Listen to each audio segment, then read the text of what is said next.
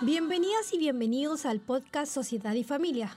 Les recuerdo que nuestras transmisiones se encuentran disponibles en la plataforma de Spotify y en YouTube Live. Mi nombre es Judith Araya y hoy tocaremos un tema tan importante como la violencia intrafamiliar. ¿Sabías que México es el país con más femicidios a nivel mundial?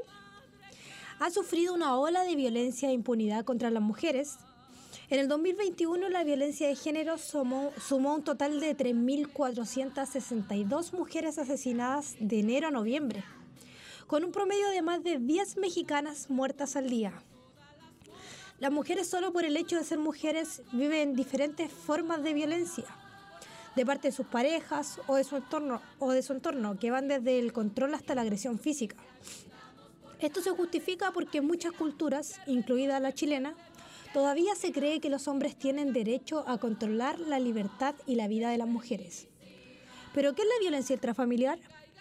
Bueno, esta se define según la Biblioteca Nacional eh, como violencia, como todo maltrato que afecta a la vida o la integridad física o psíquica de quien tenga o haya tenido calidad de cónyuge del ofensor.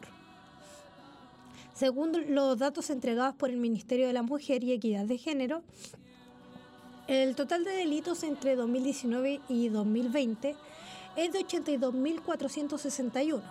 Entre estos, 18.054 eh, fueron cometidos por mujeres y 64.407 por hombres, lo que equivale a un 78%. Esta cifra deja una clara evidencia de que las mujeres son mucho más violentadas que los hombres. Existen dos tipos de violencia. En este caso está la violencia física, que es la más evidente porque el daño que causa puede dejar marcas en el cuerpo de la víctima. Se manifiesta como golpes, heridas, inquietud, quemadura, etc. Incomplitud, perdón.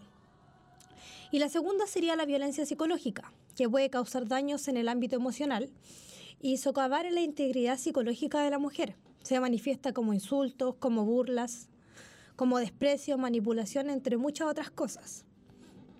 La violencia psicológica puede no ser tan evidente, pero perdura a través del tiempo. Puede producir enfermedades psicológicas que podrían acabar con la muerte, puede ser depresión, ansiedad, trastornos de alimentación, traumas, entre muchas otras cosas. Bueno, para continuar con más información, entrevistaremos a Carolina Chapira, una psicóloga especialista en el área, que nos ayudará a comprender las situaciones de violencia intrafamiliar ¿Usted cree que se sigue viviendo la situación de violencia intrafamiliar? Con respecto a si se siguen viviendo situaciones de violencia intrafamiliar, efectivamente eso es real. Sin embargo, la forma en que se han dado e-, estas situaciones ha cambiado. Hoy en día, digamos, el tema de la violencia intrafamiliar se da de forma cruzada. No solamente lo que se conocía antiguamente como que era del hombre hacia la mujer, sino también de la mujer hacia el hombre. Eh, obviamente de, distintas maneras, eh, violencia económica, violencia física, violencia psicológica, eh, pero ya no es del mismo modo que era antes unidireccional, sino más bien bidireccional. ¿Qué tipo de trastornos psicológicos experimenta el agresor y el agredido? Los trastornos psicológicos que puede padecer una persona agredida son principalmente estados de ansiedad y depresión.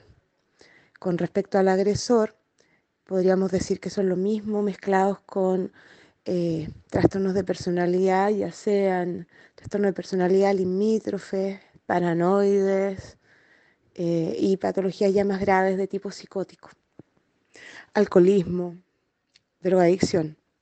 ¿Cuál sería su consejo para alguien que esté sufriendo violencia intrafamiliar? Lo mejor que podría hacer una persona agredida es consultar, consultar a un psicólogo para que pueda ayudarlo a salir de este círculo de la violencia, eh, que históricamente ha sido uno de los temas más complicados dentro de la psicología clínica, dado que las personas entran en un círculo vicioso del cual son incapaces de salir solas. ¿De qué sexo son la mayor cantidad de pacientes que ha llegado por violencia intrafamiliar?